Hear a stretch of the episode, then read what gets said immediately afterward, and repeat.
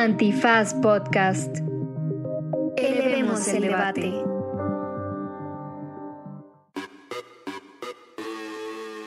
Buenos días, buenas tardes, buenas noches, bonita madrugada, o cualquiera que sea la circunstancia en la que se encuentren ustedes dentro de esa dimensión a la que solemos llamar tiempo. Si usted tiene dudas de lo que pasó en Estados Unidos con el aborto, lo de Roe versus Wade y qué significa eso, ya saben, aquí tenemos al abogado más chido liro, el abogado Bucles, que nos va a explicar el asunto. También todavía en un tema un poquito más denso hablamos sobre los sacerdotes jesuitas asesinados en Chihuahua, y para cerrar en el segundo bloque discutimos cómo fue la instalación de esta comisión para el acceso a la verdad eh, sobre los casos cometidos entre 1965 y 1990 en México, qué esperar de ella, quiénes son los ausentes y también por qué fue tan polémica esta presentación. Y al final, como siempre, la tradicional recomendiza. Así que quédense porque este es un episodio que quizá no está tan, tan cargado de risas, pero sí tiene su humor, sobre todo tiene el análisis que nos caracteriza y una cosa que siempre les entregamos, nuestra, nuestro cariño. ah, caray, ¿qué les entregamos? Yo no sabía que eso iba entregado, ¿eh? Quédense que esto es... Derecho Remix. Divulgación jurídica para quienes saben reír. Con Ixel Cisneros, Miguel Pulido y Andrés Torres Checa. Derecho Remix. Bienvenidas y bienvenidos a una emisión más de este su podcast de divulgación jurídica favorito, Derecho Remix. Uh. Se escucha la algarabía. Si va usted en un auto, toque el claxon. Si va usted corriendo, grite. Si usted está en su casa, rompa un plato, chingue su madre. Pero la cosa es que se vea la algarabía, la alegría y la felicidad. Es que mucha gente escucha podcast mientras lava los platos. Sí, saludos a Sofía de Robina. Por ejemplo.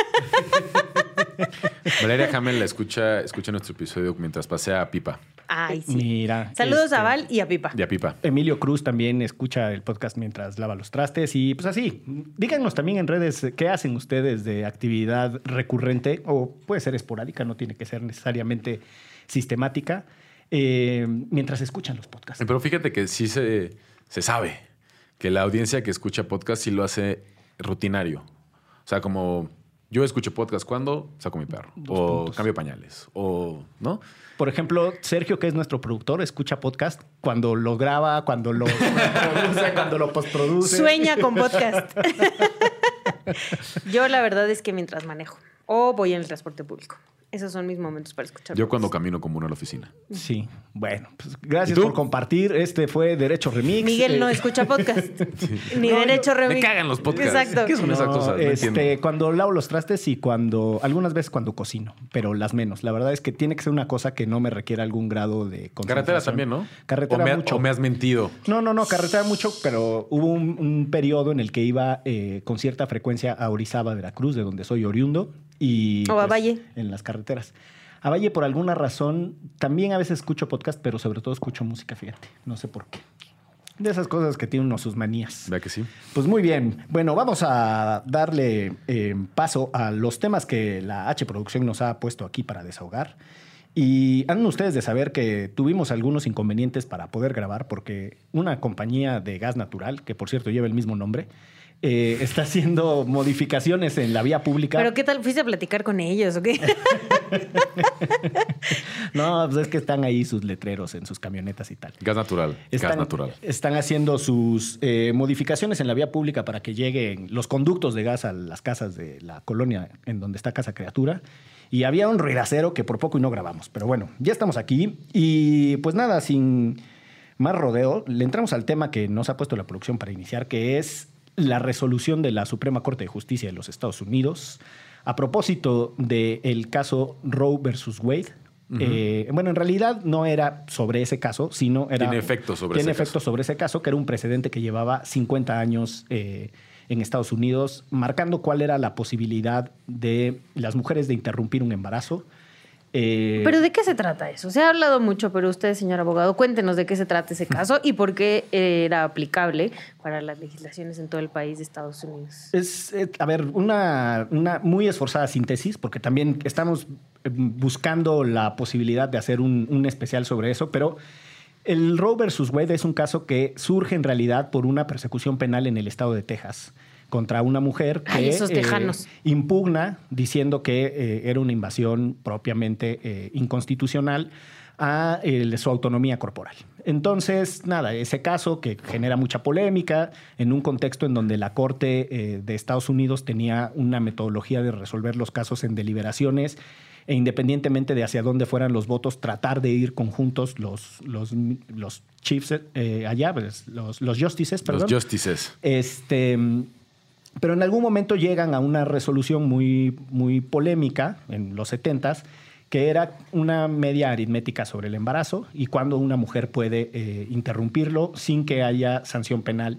Y lo que entienden en ese momento en la Corte de los Estados Unidos es que eh, esto prohibía a las legislaturas de los estados ir en contra de la Constitución. Recuerden que los gringos inventan esta locura que ahora para todos casi los países está normalizada del control constitucional por la vía judicial, ¿no? De las leyes o de los actos de las autoridades. ¿Qué, y pues qué? nada. O sea, que una autoridad no puede hacer cosas que esté fuera de lo que marca la Constitución. O que una ley no puede ir en contra de la Constitución. Bueno, pues sí, pero todo, tiene, todo el mundo tiene una interpretación de que sí, que no dice la Constitución. Y entonces la idea de que ese control se haga en la sede judicial le inventan los gringos en un caso que se llama Madbury versus Madison. Pero bueno, esa ya es otra cosa. Ya mezclando Eh, tocas. ya- ya está- Exacto. exacto. Pero bueno, entonces, eh, yo creo que la primera cosa a poner sobre la mesa de análisis es que desde hace muchos años eh, los grupos conservadores de Estados Unidos han estado diseñando una estrategia para revertir esos casos, ¿no? Y hay otro de Plan eh, Parenthood que también, bueno, hay varios casos, ¿no? Que vienen a reafirmar esta idea de la autonomía de las mujeres eh, sobre su propio cuerpo. Y yo dejaría ahí, para, para seguir en el análisis, que es interesante que la manera en la que se construye esta oportunidad para que la Corte de Justicia de Estados Unidos revise un precedente previo surge de una legislación que bajo el estándar de Roe versus Wade sería inconstitucional. Y entonces lo hacen de manera deliberada los, los republicanos y de manera muy particular los conservadores más radicales dentro del Partido Republicano, acompañado de una estrategia en la que fueron tomando lugares con ministros conservadores dentro de la Suprema Corte de Justicia de aquel país.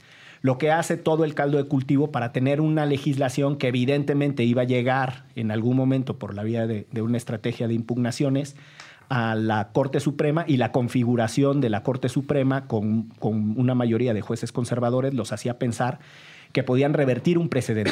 El sistema judicial de Estados Unidos es distinto al nuestro, los precedentes tienen una importancia, esos güeyes siguen resolviendo casos con un precedente de un carruaje, de no sé qué, del comercio de 1789, y no es broma, bueno, no sé si 1789 les alcance, pero 1804 sí.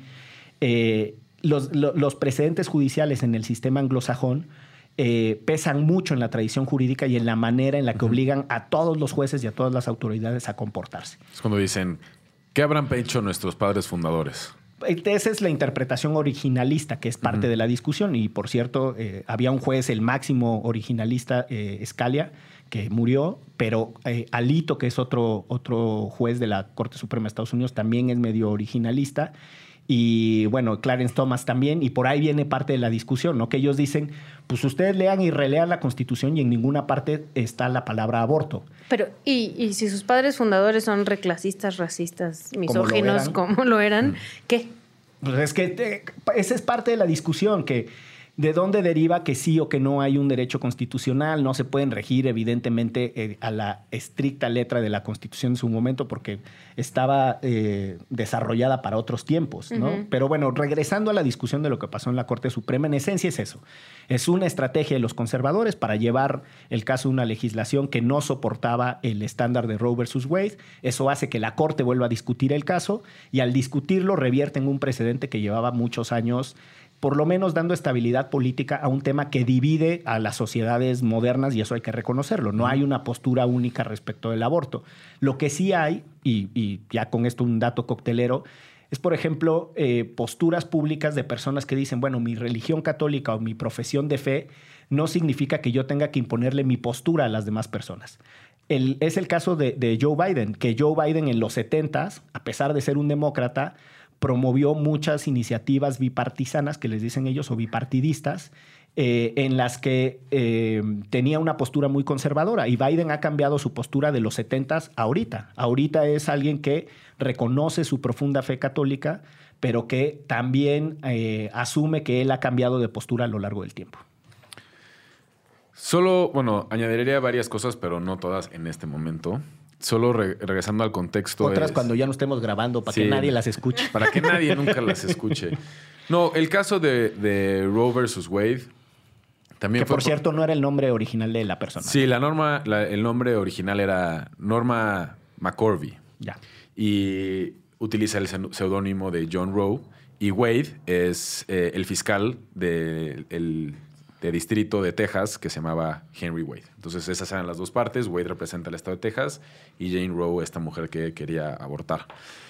Eh, la decisión de los jueces se basa en la decimocuarta enmienda, sobre todo en el, tema de derecho a la intimidad y también al, al derecho a tener un debido proceso.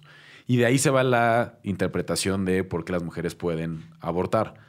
Y eso se volvió muy controversial en esa decisión de Roe versus Wade, porque en efecto la Constitución de Estados Unidos no dice en ningún momento la que palabra tienen derecho aborto a abortar. no existe.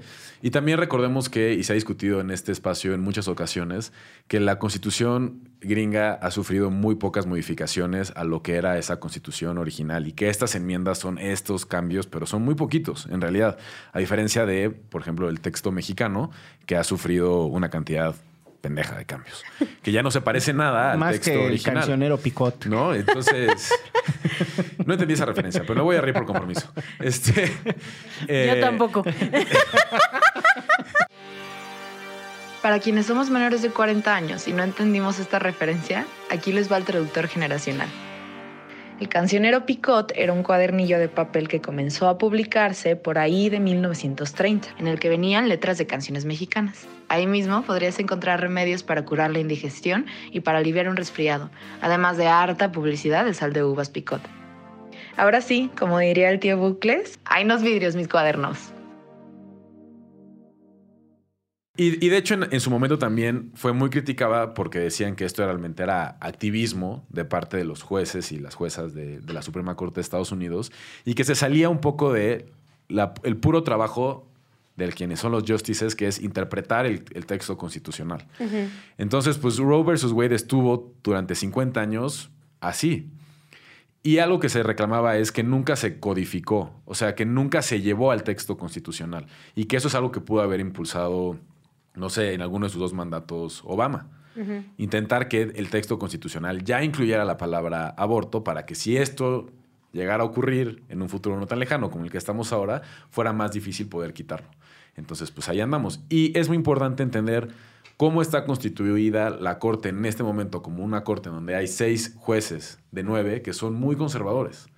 Y que esos seis jueces de nueve, pues parte de esos jueces los nombró Donald Trump. Y hoy están, está rindiendo frutos la decisión política de nombrar a esos jueces. O sea, también hay una conversación sobre la dimensión política de la Corte en este momento. Y además, digo, ya ha traído repercusiones, ¿no? Muchas manifestaciones el fin de semana en muchos lugares en Estados Unidos y también este, varios gobernadores que ya salieron a decir que entonces ya eh, van a empezar a, a legislar en contra, ¿no? En sus propios estados, eh, ya que no existe como este respaldo eh, constitucional después de toda la gran explicación que nos dio el licenciado Bucles. Entonces, pues que ahora sí este, lo van a prohibir en sus propios estados, ¿no? Creo que el gobernador de Wisconsin fue el primero que salió a decirlo y así, ¿no? O sea, ya están, ya, ya salieron varios a echar para atrás, pues sí, el, el logro o los derechos de muchas mujeres que al final en estos estados además todavía la tenían más dura. ¿no? Muchas de las cosas que también hay que entender de la polémica de lo que efectivamente, como dice Checa, se le conoce como activismo judicial es que son mecanismos contramayoritarios. Cuando el Roe versus Wade, la proporción de personas que estaban a favor del aborto era menor que la proporción de personas que lo rechazaban. Y si uno lo ve desde el simplismo de, la democracia eh, de mayorías, lo que dirían es, pues es que es una corte que está resolviendo de manera ilegítima porque no está respetando el sentido de las mayorías, que paradójicamente es el nuevo argumento de muchos eh, de los que respaldan el estándar que había establecido Roe versus Wade, que dicen, pues más del 60% de las personas en este momento Está a favor. está a favor del aborto. De hecho, el número en republicanos eh, es ronda el 50% y en demócratas pasa el 80%, ¿no? Entonces, ahí hay una, ahí hay una dimensión eh, complicada de la lectura del rol de las cortes como espacios contramayoritarios, ¿no? Si todos en México están a favor de la tortura, pues a mí me da gusto que la Suprema Corte diga, no chinguen policías, no pueden torturar. Pero es El en- linchamiento, en- en- ¿no? exacto. Cosas así que se siguen haciendo en este país y no por eso quiere decir que estén estén bien. Que estén bien, exacto. Entonces, en este caso sí ahí hay una dimensión polémica. Segundo, ya lo dijo Checa, o sea, viene a desmitificar la idea de que las cortes resuelven estrictamente desde una perspectiva técnica. O sea, hay una influencia del pensamiento, de las ideologías, del extracto, del bagaje. Y se notó en el antes, ¿no? Como decidieron antes y como decidieron ahora también. Exacto, ¿no? ¿no? Y- es un reflejo de quienes están ahí. y cómo van cambiando. Y eh, todo ese activismo judicial que los republicanos han tratado de desmontar viene desde de una corte muy, muy activista que se le conoce como la Corte Warren, en donde también hubo intervenciones a la manera en la que se distribuye el presupuesto, las, ¿no? este, las cuotas o, o las eh, llamadas eh, eh, clases afirmativas o acciones afirmativas para que las personas tengan representación. Entonces, el activismo judicial siempre ha estado ahí en discusión en Estados Unidos, el rol político de la Corte también, y las estrategias de los grupos de Estados Unidos que tienen demasiados años eh, sofisticándolas, ¿no? Es, o sea, la, la, mm, gran, este, ay, se me fue el nombre de la Justice que acaba de morir. RBG. De, de Notorious RBG, este, que eh, una, una mujer que cuando era litigante fue diseñando estrategias de poco a poquito hasta ir convenciendo a la corte a que resolviera casos que tenían un impacto estructural, pero el famoso litigio estratégico. Exacto, pero que en realidad resolvía sobre cosas muy técnicas. Entonces, bueno, también porque yo creo y, y- y asumo la polémica de lo que puedo decir, que en el, en el escenario democrático lo que están haciendo los conservadores es jugar con las mismas eh, fichas y en el mismo tablero que otras veces los liberales han jugado para Totalmente. conseguir cosas cuando son minorías, ¿no? Y nada, bueno, digo, yo no estoy a favor de la resolución, pero entiendo que hay una dimensión política y compleja. Hay otra parte técnica que es muy complicada, que es que Estados Unidos tiene esta cosa eh, que se llama both states, que es la obligación de los fiscales de un estado a cooperar con los fiscales de otro estado cuando una persona está incriminada en un asunto penal. Y una de las cosas súper interesantes es que, por ejemplo, a propósito del gobernador de, Wisconsin, el gobernador de California, eh, Gavin Newsom, sale y dice, de una vez les advierto, este estado no va a cooperar con ninguno de los estados cuyos fiscales nos pidan que les demos información para procesar a mujeres. California es un estado en donde el aborto es legal, así seguirá, y quien quiera venir a abortar aquí sepa que nosotros no cooperaremos con los fiscales. Y si no, nos independizamos y se quedan sin todo nuestro dinero. Exactamente. y no- Tómelas. Y, nos- nuestra mano de obra, y no- y nos sumamos a México. Nuestra marihuana. Nos sumamos a Tlaxcala y nos independizamos con California Tlax. Y entonces, pues ya ahí viene un movimiento independentista choncho. Lidéralo, vas a llegar muy lejos. Exacto. En- entonces, parte del, del asunto ahí está también en esta noción de federalismo y una discusión de verdad muy intensa en los Estados Unidos de si las intervenciones de la Corte sobre ciertos asuntos fijando estándares de interpretación constitucional restringe o no el derecho de los estados a autorregularse, porque en realidad lo que terminan diciendo en Roe versus Wade no es que el aborto sea eh, inconstitucional o ilegal. Lo que dicen es que cada estado eh, se rasque con sus uñas, ¿no? Y que ahí digo, fue parte de la discusión que hubo en la Suprema Corte que decía, bueno, espérame, ¿qué pasa si una mujer quiere ir a un estado y, en- y decía, no, no, no, esta decisión no va a amedrentar otros derechos constitucionales, por ejemplo, el derecho a libre tránsito. Entonces va a ser muy complejo y va a ser muy interesante, o sea, interesante en cómo se estudia, obviamente jodido en cómo se aplica, eh, cómo van a empezar a moldear las leyes al interior de cada uno de los estados donde se prevé que va a venir una legislación restrictiva y qué se espera de los estados que están alrededor, que es lo que dice Miguel. Y agárrate, porque en Estados Unidos, pues los justices y las justices eh, son de por vida. Sí. ¿no? O sea, esa es una conversación bien compleja porque esta, la configuración de la corte ahorita, este 6-3, va a durar un quedó. buen rato. O sea, en México du- dura un ratote, ¿no? Pero no es de por vida. Entonces, gente como Clarence Thomas. Y en algún ejemplo. momento llega el presidente y como Medina Mora, uy, ya me voy. Ahí Le sí. hacen manita de puerco. Le hacen manita de puerco. Da la Híjole, problemas familiares, ya me voy. O sea, jueces como Clarence Thomas, que creo que fue nominado con Bush, eh, está viviendo, pues la verdad, el, el sueño como juez conservador, porque antes no tenía este margen de maniobra y hoy puede empujar cosas que son mucho más restrictivas.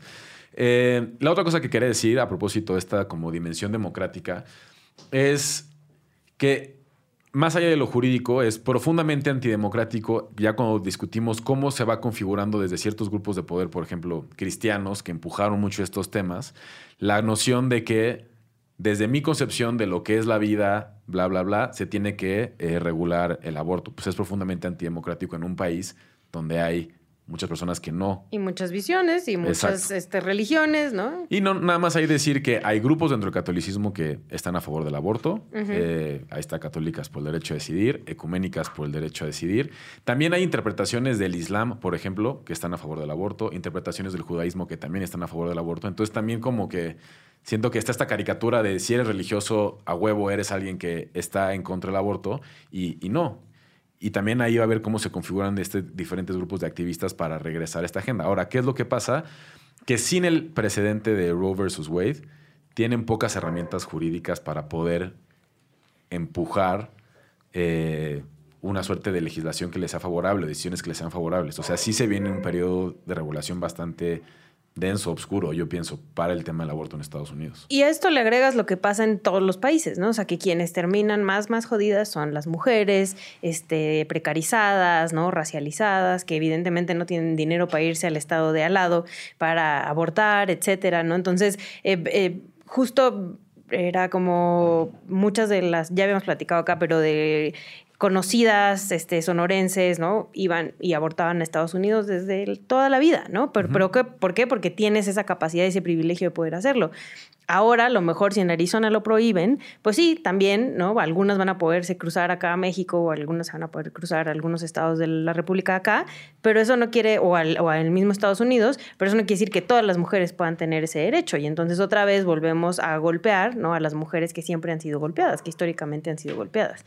Y personas gestantes, no solo mujeres. Hay una parte ahí de la discusión eh, a propósito de, cuáles son las salidas que pueden tener los liberales para revertir lo que sucedió en la Corte.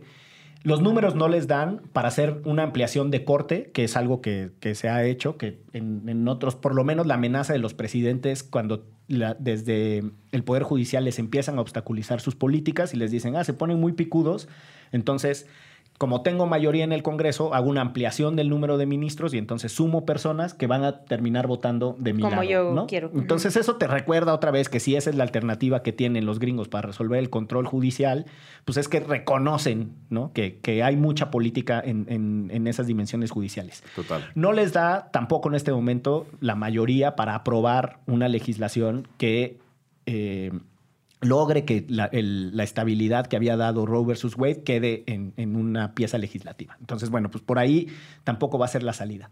Y eso lleva a muchas discusiones que se van poniendo más tensas. Una es la de mm, si tendrían o no que hacerle un impeachment a Gorsuch y a Kavanaugh, que son eh, que quienes cuando estuvieron son fueron nominados por Trump y cuando estuvieron en el proceso de audiencias dijeron que consideraban que eh, era un eh, precedente estable no revisable. Entonces ahora Y está llegaron ahí, toma la barbón. Tómala, ¿no? Y está ahí una discusión con un par de senadores que dicen yo hablé con él y a mí me dijo y no sé cuál, sobre todo demócratas. Tratando de limpiarse también las manos, ¿no? De por qué no. O sea, porque incluso hay algunos demócratas que aceptaron que ellos estuvieran allá, ¿no? O sea, Sí, que- no, por eso. Sí, Son- por eso. A esos son a los que les está costando justo lo que dices y que argumentar el por qué sí votaron por ellos, ¿no? Sí, se sabía que iban a hacer esto y entonces nada, ahí se está poniendo tensa la cosa. Luego, hay un ex republicano que fue gobernador de Florida y que ahora es demócrata, que siendo republicano siempre estuvo a favor de la, del aborto.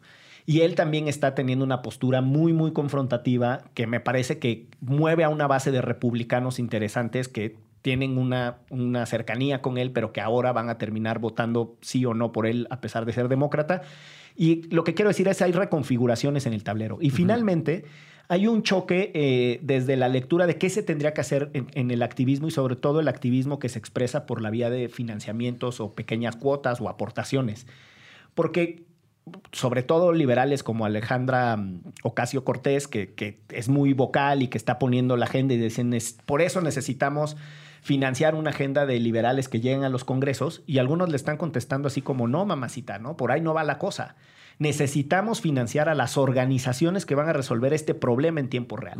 Que haya recursos para que las mujeres pobres puedan trasladarse de donde sea a los estados que sí permiten el aborto, que los casos legales cuando se empiecen a levantar tengan una defensa judicial adecuada, porque a ustedes, chaparritos, ya los hemos financiado un chingo y miren las pendejadas que han hecho justo cuando tuvieron supermayoría no legislaron, cuando pudieron obstaculizar a jueces eh, conservadores hicieron. no, No lo hicieron, hicieron. y ahora nos quieren pedir el dinero para financiarles las campañas. ¿Saben qué? Pues vayan y chinguen a su madre. Así, así. Totalmente de acuerdo. Ahí está en Con el compañero. Chingue su madre. Sí, sí, madre. Pues bueno, ahí está eh, una pequeña cuachalangueada así medio al salpicón del Mucha tema claridad, mucha claridad, compañero abogado. Muchas gracias. Muchas gracias. Se hace lo que se puede con lo que se tiene. ¿no? Este, y nada, el, el otro tema que nos dejó aquí la producción para darnos este, el lunes de bajón, porque sepan ustedes que aunque ustedes lo escuchen el martes, nosotros lo grabamos el lunes. O a lo mejor lo escuchan otro día. no, solo lo pueden escuchar el martes. Así es. El martes de la noche, porque además. Sí, le- sí, martes en la noche cuando sale, ahí lo escuchan todos. Por eso, por eso colapsa el internet, colapsa. Pero bueno. el, el otro tema es el de eh, los dos sacerdotes jesuitas asesinados en la Sierra Tarahumara, junto con una persona de profesión guía de turistas. Eh, pues nada, es un hecho que no requiere demasiado desarrollo respecto de su dramatismo. Confirma la exacerbada violencia que se vive en este país, pero además deja muchos eh, cabos sueltos respecto a los límites que, que en algún momento se sugería que se tenía desde la delincuencia organizada y, y- y otras formas de, de crimen, eh, incluso la, la violencia eh, llamada ordinaria, malamente, o sea, no, no organizada, que había sectores ¿no? a los cuales respetaban. Y entre ellos siempre se entendió que el clero tenía una suerte de protección social popular. Y un poco sí. O sea, porque la verdad sí, o sea, tocar a, estas grandes figuras que además significan mucho para la población, sí había eh, nada escrito, ¿no? Como lo podemos ver en este momento, pero sí, incluso eh, hay, ha, ha habido varios casos donde los mismos sacerdotes negocian, ¿no? O sea, como para que la violencia no llegue a ciertos espacios, para que Son no se acerquen escuelas, exacto, o sea, como para, y, y te digo, sirven como intermediarios históricamente. Y además, estos dos padres, sobre todo uno de ellos, tenía muchos años en esa comunidad, específicamente en Seracahui, en Chihuahua, y era un personaje muy, muy respetado. También está la otra versión, que eso también este, es verdad, yo lo platicaba con Ricardo Rafael, em, que este tipo de cosas las hacen para calentar la plaza. ¿Qué significa esto? Pues que justo un grupo se está peleando con el otro y cómo pueden hacer para que entre los militares, entre la Guardia Nacional y entonces alguien después de esto el otro grupo recupera, entre comillas, la plaza, ¿no? Entonces, eh, está todo sobre la mesa porque al final, eh, pues sí, fue muy inesperado e intempestivo, pero sí es verdad que esto ha sucedido no específicamente con sacerdotes, pero sí para cuando algún grupo del crimen organizado quiere, entre comillas, recuperar una plaza que tiene perdida por otro grupo del crimen organizado hace algo como muy, muy, muy, que llama mucho la atención para que entre, en este caso, la Guardia Nacional, eh, la Marina, etcétera, y cuando vuelven a, vuelve a bajar las aguas, pues el- este grupo que lo había provocado entra, ¿no? A, a recuperar el espacio. Pues en realidad tenemos muy poca información y más o menos hemos estado recuperando como los fragmentos de los hechos. Los cuerpos se los llevaron de donde de la iglesia donde fueron Asesinados. asesinados. Y eso también levantó un montón de sospechas sobre por qué te llevas los cuerpos, qué significa, qué representa, dónde están. Eh, tengo entendido que ya aparecieron. Sí, los dejaron en un poblado no tan cercano, como a este, unos kilómetros, es, los tres cuerpos. O sea, los de sacerdote y el del guía de turistas, Sí. ¿no? No, para mí lo que más me, me revuelve es, digo que digo, hay tanta normalización de lo que pasa en México que uno ya empieza a perder la capacidad de asombro cuando ocurre- ocurren estas cosas. Pero sí siento que el tocar a personas como sacerdotes, eh, en lo que representan en un país como México, en lo que han jugado en roles, como ya mencionaba Big Shell, de mediación o de figuras de autoridad, para muchísimos temas, desde migrantes, donde ahí hay una lista muy larga de... Los zapatistas, ¿no? Este, de- guerrillas históricamente. Completamente. Eh, siento que sí es como cruzar una frontera que a lo mejor no teníamos tan clara y, que más allá de si se calienta o no la plaza o qué efectos tiene, a mí me genera, no sé, me mueve muchas cosas. Digo, reconozco que ahí como niño criado en casa católica, esas cosas le mueven, pero sí siento que representa transgredir fronteras que a lo mejor no se estaban transgrediendo antes. Pero además en, esa, en ese caso específico de los padres jesuitas, tienen un trabajo muy importante de campo con la población. Sí, sí, ¿no? o sea, por eso lo digo. No es, no es casi cualquier sacerdote que Exacto. llegó a un espacio, sino es eh, históricamente ellos eh, desde su congregación tienen como este trabajo eh, con, Que se le reconoce con en la población. comunidad. Sí, Sí. sí, sí, sí, totalmente. Y, y pues sí, eh, conocemos a muchas personas, incluso no tan católicas como en, en el seno en el que tú naciste, pues muy consternadas por el trabajo que hacía él, pa- los padres específicamente en esa comunidad, pero también la congregación jesuita en muchos otros espacios en México, ¿no? Hay un tuit de Marcela Turati que circuló ampliamente, en donde tiene una... Marcela Turati además es, es de Chihuahua y tiene una comunicación con un sacerdote jesuita que lleva muchos años en las organizaciones de, de derechos humanos, el Pato Ávila, en donde en síntesis lo que dice es, estoy bien, no puedo hablar, llevamos mucho tiempo en riesgo y nosotros de aquí no nos vamos a mover porque nuestro compromiso es con el Dios de la vida y vamos a enfrentar a los malos. Y eso también eh, me parece que, que nos tiene que llamar la atención. O sea, hay, hay personas que están haciendo defensa de derechos humanos y proyectos humanitarios en un contexto prácticamente de abandono y la laraca momentánea nos hace pensar que vamos a voltear hacia ellos y llevarles algo de protección, pero después regresan a la circunstancia de olvido y soledad en la que han operado. Y eso sucede con los albergues de migrantes que están permanentemente extorsionados por el crimen organizado, Sí. asediados, etcétera. Incluso Sí, por sí. el Instituto Nacional de Migración. O empezando por el instituto. Empezando por ahí. Y cuando descansa el Siguiendo por la policía municipal, luego por el crimen organizado, que luego no sabes si es la misma policía municipal. Exacto. Entonces, eh, sí creo que, que el país tiene muchos años en un tinte de eh, muy complejo, como de, de- de- de saturación de, de problemáticas que cada vez son más violentas y cada vez eh, son más traumatizantes.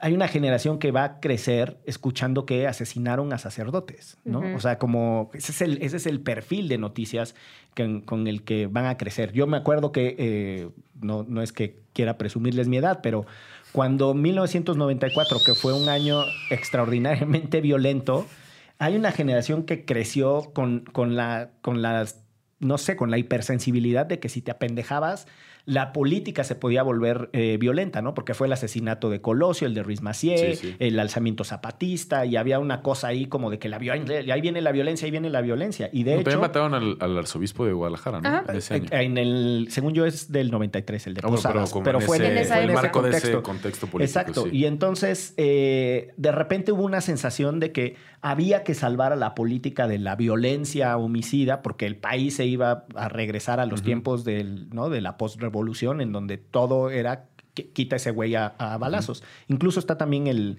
asesinato slash eh, suicidio de un magistrado, Polus Kanga. O sea, que era una época muy, muy convulsa. Y yo creo que eh, lo que decía Checa, pues en, esto, en este contexto, en estos tiempos, la violencia tan exacerbada, eh, lo que está dejando instalado es un mensaje de que así funciona este país y la verdad es que tendríamos que regresar a una lógica de excepcionalidad. Y ya nada más ahí, digo, me cuesta mucho entender eh, cómo el presidente hoy tiene posturas muy eh, formalistas de decir, ese fue un asesinato o un crimen del fuero común, ¿por qué me lo endilgan a mí? Si él se pasó mucho tiempo construyendo su capital político diciendo que eh, la violencia que estaba sucediendo en los estados y en las comunidades era resultado del abandono del poder presidencial. Entonces, yo entiendo que cuatro años no van a revertir, la, o tres años y medio no van a revertir eh, los La estragos. pudredumbre y- de tantos años del PRI en el poder. Del Exacto. PRIAN. Pero, pero la verdad es que también es medio raro de repente entender desde dónde se posicionan, porque mucho contra la guerra contra el narco de Calderón y que la chingada, oigan, el gobernador que le pidió formalmente la intervención del ejército en su estado Sí. fue Lázaro Cárdenas Batel, que hoy despacha desde el, desde el Palacio Presidencial, es uno de los asesores principales del presidente, o sea, trabaja en la, en la oficina de, de- de la presidencia. Y después, cuando se fue Lazarito, regresaron otros gobernadores, Leonel Cota, no, Leonel Cota fue previo, ya ni me acuerdo, pero no, otro- otra, otra retaíla de gobernadores eh, de extracción perredista siguieron con ese mismo modelo eh, solicitando la militarización. Entonces, de repente es muy complejo eh, que se quieran desmarcar. No, Leonel Cota, ahorita me estoy acordando, ese ni siquiera es de, de ahí. Creo que él es de Baja California Sur. Espérate, espérate, espérate. ¿Quién es Leonel Cota? Creo que quisiste decir Leonel Godoy Rangel, diputado de Morena que fue gobernador de Michoacán en el 2008. Por otro lado, tenemos a Leonel Cota Montaño, que fue presidente del PRD y gobernador de Baja California Sur en el 99. Pero entiendo tu confusión. Ambos Leoneles estaban en el PRD y justo ambos presidieron el partido, uno después del otro. Pero bueno, no importa. El punto es que este. a- Lo que quiero decir es, hay actores que participaron de eso, que después fueron aliados del presidente y uno ya no sabe quién es tú y quién es Juan y quién las trae, cabrón, ¿no? Es muy complicado y yo creo que parte de- del desastre en el que estamos inmersos es ese. No, y que muchos de esos gobernadores o de esos políticos siguen ahorita en la política, me- o sea, activos, Además. ¿no? Entonces, ya lo habíamos platicado con lo de la militarización, saliendo a decir, no vamos a permitir que se militarice el país. Ay, por favor, amigo. O sea, si nos acordamos quién eres, amigo o amiga. Tal cual, tal cual. Pero bueno, si les parece, eh, ahorita que se relajó un poquito el asunto, vamos a hacer una pausa para que regresemos al análisis en esto que se llama... ¿Derecho? Remix. No se dice provincia. En esta segunda temporada hablamos de temas, problemáticas y costumbres que se viven a lo largo y ancho de la República Mexicana. Conversamos con personas de distintos lugares para contrastar posturas e imaginar diferentes escenarios a través de un mismo tema.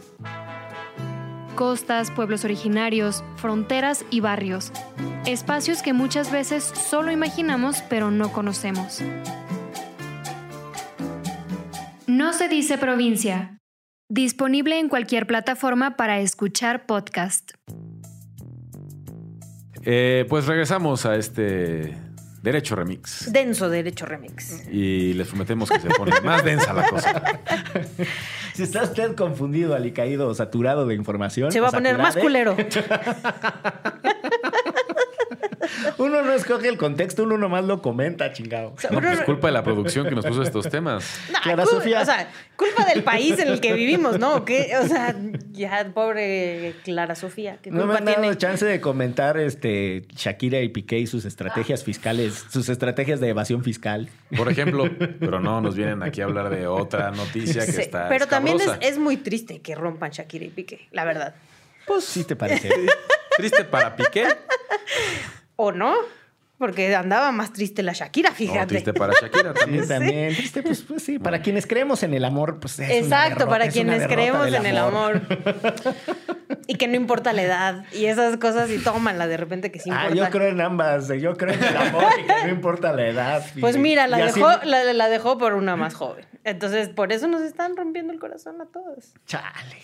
Bueno, pues ya mejor aquí le paramos. Bueno, pero recuerden que ninguno de los dos paga impuestos.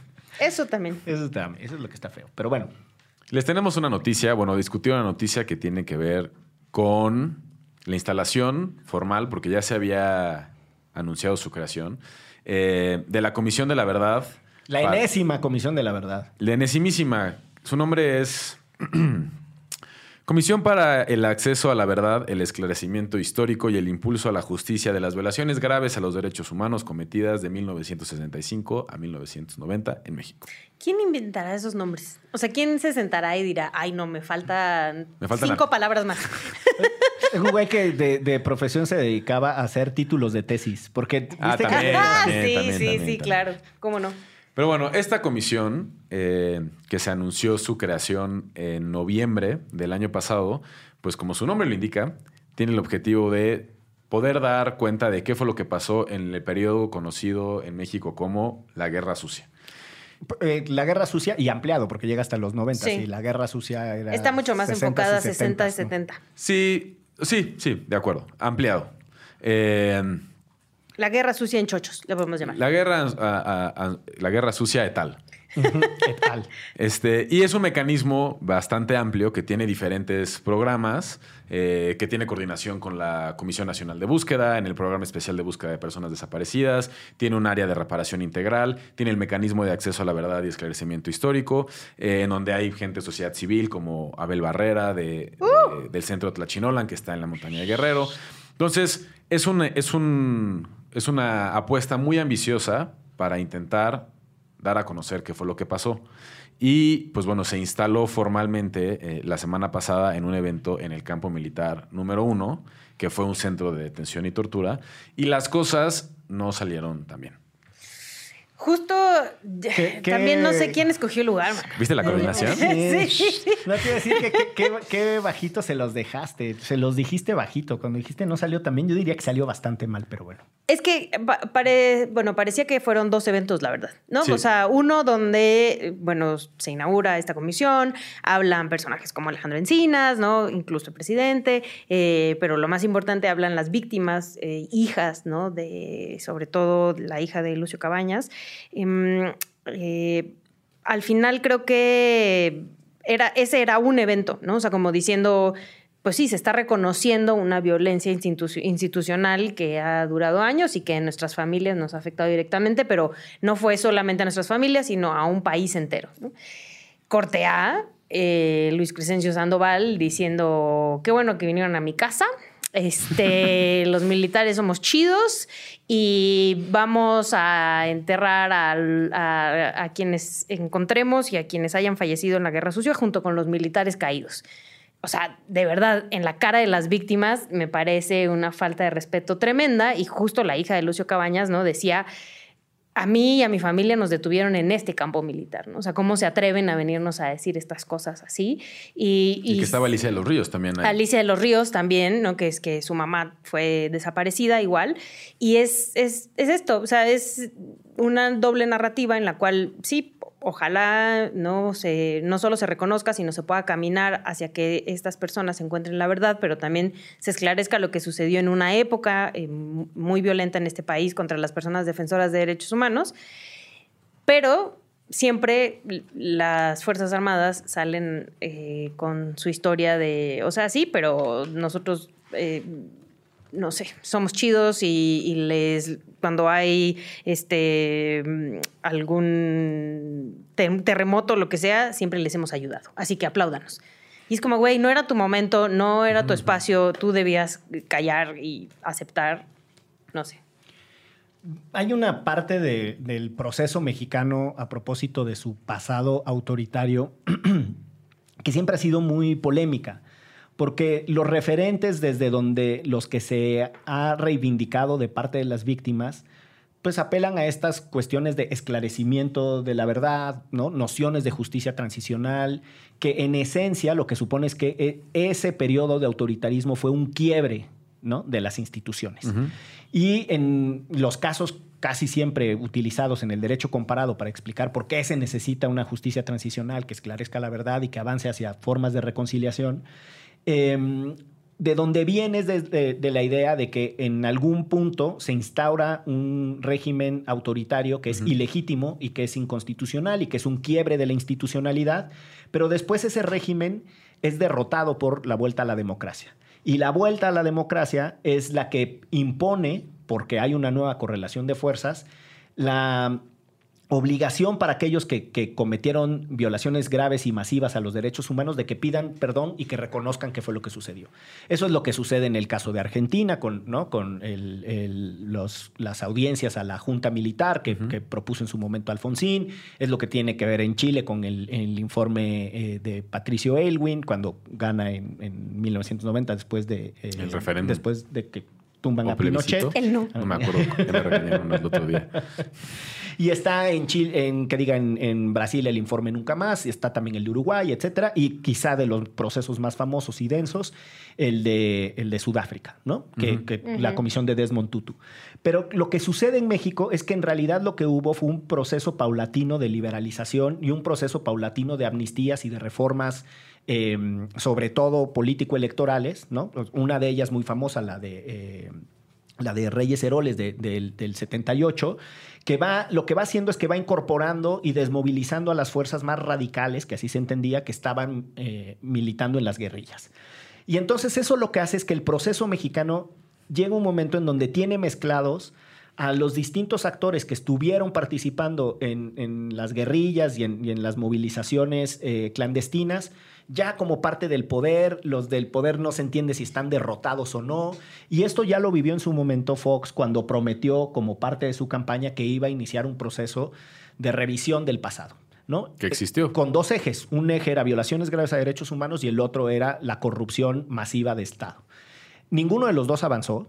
En el caso de, la- de las violaciones graves a derechos humanos, crea la FEMOSP, da la instrucción de que se abre el Archivo General de la Nación, da la instrucción de que se empiecen a revisar los cuarteles militares y no sé cuál, y da la instrucción de que los casos que se estaban litigando de manera, eh, vamos a decirle así, eh, eh, de- como feroz en el sistema interamericano empiecen a avanzar para tener negociaciones y acuerdos eh, de solución amistosa con las víctimas. Ese era el paquete de justicia transicional de Fox. De Fox. La FEMOSP es un desastre, ¿no? Este, el fiscal Carrillo después termina filtrando un informe. La CNDH es un informe que sale en una recomendación eh, del 2001, en donde reconoce, me puede fallar el dato, pero por lo menos 500 casos de desapariciones causadas por eh, el, el Estado, etcétera, etcétera, etcétera. Y muchas discusiones, otra comisión de la verdad y un montón de informes y bla, bla, bla. Déjenme sintetizar parte de lo que les quiero decir de esta complejidad con una idea. Hemos escuchado tanto de las comisiones de la verdad. Hubo una en Guerrero, ¿no? Este, ha habido para el caso de Nochistlán en, en Oaxaca.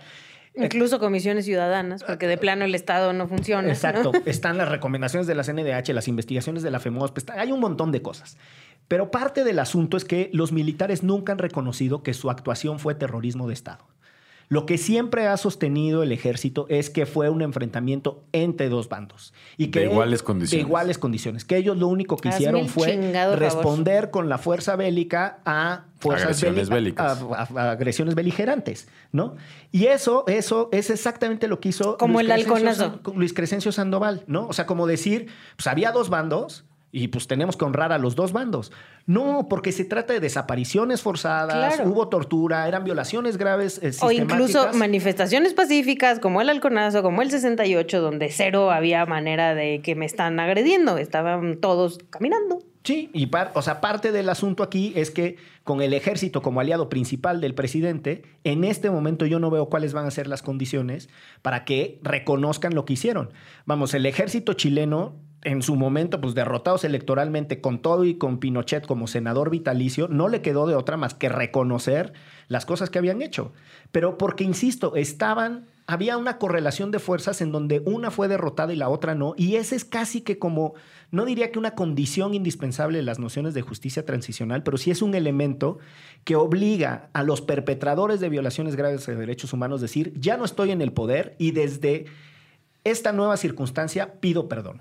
Es que creo que el gran, el gran reto que tiene esta Comisión de la Verdad es el poder darnos la información suficiente para llegar a la conclusión que tú estás mencionando. Porque hemos... Ojalá. O sea, eh, o sea, sí, pero ese por digo que es el gran reto. O sea, hemos construido una noción de lo que fue ese periodo de represión sin tener la claridad de decir, fue este batallón, fueron estos militares, fueron estas personas. Y ese fue el gran vacío que generó la FEMOS, porque la FEMOS fue un ejercicio que en teoría nos iba a dar esa información sobre perpetradores, eh, altos mandos, etcétera, no logra cumplir ese objetivo.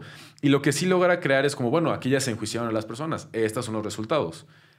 Sin llegar a tener claridad sobre dónde fueron desaparecidas las personas, etcétera, cuándo, a qué hora, bla, bla, bla.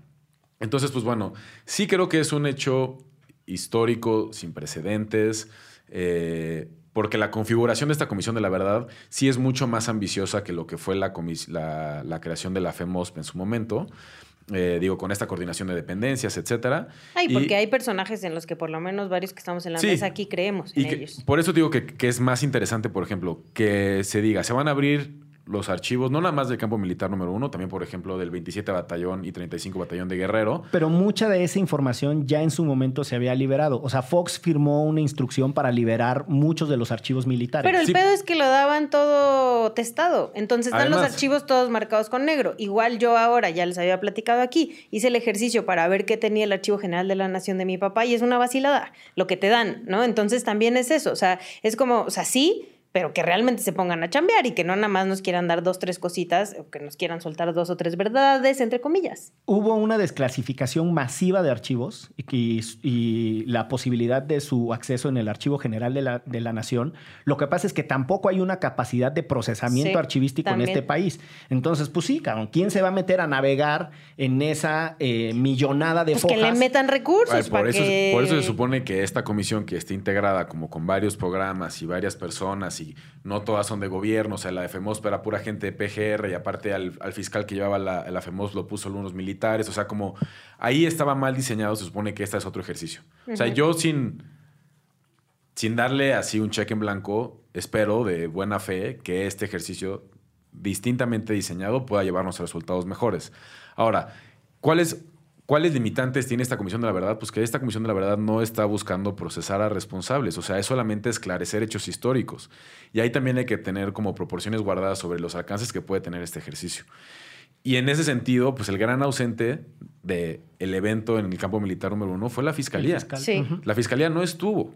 Entonces... Quien se supone que pudiera procesar. Exacto, quien se supone que podría empezar un proceso donde no hubiera una suerte de este, paso a paso para encontrar culpables y bla, bla, bla. Entonces ahí sigue faltando esta dependencia que ya se ha platicado también mucho en este podcast, eh, que está quedando corta con las expectativas que debería de generar. Ahora, ojalá esta Comisión de la Verdad nos pueda dar un poco de luz sobre lo que pasó en estos, en estos diferentes este, zonas militares para llegar a la conclusión que mencionaba Miguel. Pues está compleja la cosa, sobre todo porque eh, una de las eh, circunstancias que hay que reconocer es que nunca ha habido un reclamo masivo de esclarecimiento del pasado en este Que país. eso sí cambia con respecto al caso de Argentina, al caso de Chile, al al caso de Uruguay, que ahí sí había una suerte de momento político que reclamaba ese nunca más. Sí, porque- pero además tiene mucho que ver, volvemos a lo que platicábamos del aborto, porque son clases, este, pues sí, discriminadas de toda la vida, que les llamaron comunistas, que les pintaron una, una pues sí, la, la- la- el manto este de personas súper violentas y entonces en este país la gente dice se lo merecen, ¿no? Se lo merecen lo que les pasó porque, eh, pues sí, eran comunistas pagados por Rusia que ponían bombas. Y no se ha trabajado mucho más en esta narrativa de realmente personas que estaban defendiendo su tierra, personas que estaban defendiendo el territorio, sus propios derechos. Y si hay... eh, volvemos a lo mismo que este país es muy diverso, es muy grande y pues sí, yo no veo a la gente de Sonora, deja tú, cuando el alzamiento zapatista, también ya lo había comentado acá, o sea, preguntándome, ¿a poco hay indígenas en Chiapas? Ese es el país en el que vivimos, ¿no? Entonces, pues que salga todo un país a defender a Lucio Cabañas, pues, lo dudo bastante. También digo, solo como para diferenciar un poco algunos procesos políticos, los periodos de represión que se vivieron con la dictadura de Videla o con Pinochet o etcétera, sí fueron de una, al menos matemática, densidad matemática distinta que la que se vivió en México.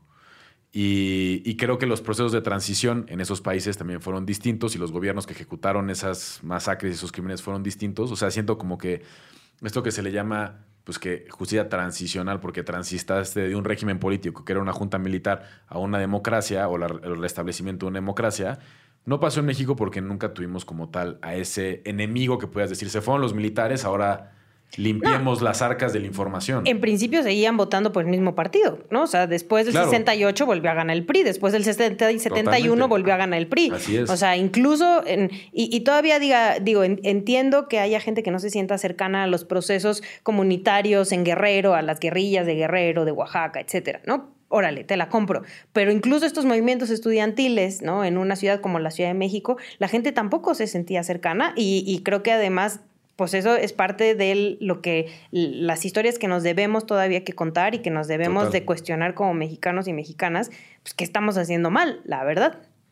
Pues ahí está parte de la complejidad de, de este nuevo ejercicio. Yo insisto en que eh, para tristeza de las personas que están trabajando en él, hay unos antecedentes que no les favorecen, hay una condición estructural de relación con el ejército que tampoco les favorece. En y que a la primera de cambio sacó el cobre, ese día, el día de la presentación, les Tal cual. aquí se van a hacer las cosas como yo quiero, esta es mi casa. Y en un Esa es escenario la parte más frustrante, Sí. sí, obviamente. que ya describía Ixchel, que es eh, pues también el de poca sensibilidad y poco apropiamiento eh, popular de cosas que en realidad son de interés público. Pero bueno, si les parece, vamos a la recomendiza para ir cerrando este episodio que tuvo su densidad, pero también pues, no, no, no hay por qué rehuirle a las complejidades de la realidad en la que nos movemos. Mi recomendación, de nuevo, no tiene nada que ver con los temas que Ay, discutimos el día de hoy. Porque luego son muy densos, ¿no? Para que la gente pueda ver otras cosas. Entonces les traigo una película de miedo. Sí. Ánimo. Eh, la verdad está buenísima. Se llama El teléfono negro. Acaba de estrenar en el cine. Eh, la fui a ver el fin de semana. Me encantó. Si les gustan este tipo de películas, asesinos seriales, Uh. eh, Estados Unidos ambientado en los años 70, eh, barrio donde no pasa nada y luego pasan cosas, eh, que está como muy de moda ese, esa como suerte de narrativa. Está muy buena esta película. Se la recomiendo. El Mira teléfono nomás, negro. el teléfono negro. Yo les voy a recomendar algo que sí tiene que ver. Este se llama 1994 y está en Netflix y fue dirigida por Diego Enrique Osorno. Eh, justo para entender por qué estamos como estamos, de dónde venimos, ¿no? Y se la recomendaba siempre a mis alumnos y alumnas cuando daba clases en la Universidad de la Comunicación, porque muchos y muchas no tienen el contexto, ¿no? De lo que sucedió en esos años eh, y que tiene mucho que ver con lo que está pasando hoy en día. Yo les recomiendo un libro, es una novela propiamente de Carlos Montemayor que se llama Guerra en el Paraíso. Y Excelente es, libro. Es extraordinaria. Es extraordinario. es- te ayuda a entender el contexto de la guerrilla de Lucio Cabañas. Es eh, ficción, evidentemente, pero si algo caracterizaba al maestro Carlos Montemayor era la profundidad eh, investigativa y la seriedad de su trabajo archivístico. Entonces, eh, ahí les dejo esa recomendación. Y ya que pues, estamos en esas de recomendar cosas que no necesariamente tienen que ver, yo vi en Movie una película que se llama La profesora de parvulario. Y nada, es un... es ¿Te un- acordaste de Tiago? es un niño que tiene aquí una... Y fíjate que sí, ¿eh? me acordé de tu hijo porque es un niño que tiene una capacidad comunicativa extraordinaria. En ahogó. Este, en este caso eh, la usa para escribir poesía y Luego, se pone fea la cosa, entonces ya no digas hago. no- sí, luego a la maestra como que se le bota la canica y como que Ah, quiere, no. quiere así de que el niño sea el siguiente gran poeta y este... y la pues maestra nada. de Tiago es bien buena onda. Y como dicen en el barrio, ¿no? Si tú que eres poeta y en el aire las compas. Ah, no, y luego nos dice a nosotros, Vámonos de esto que fue. derecho Remix. Que albure. pelado, exacto. Derecho remix pelado. Divulgación jurídica para quienes saben reír. Con Ixel Cisneros, Miguel Pulido y Andrés Torres Checa. Derecho Remix.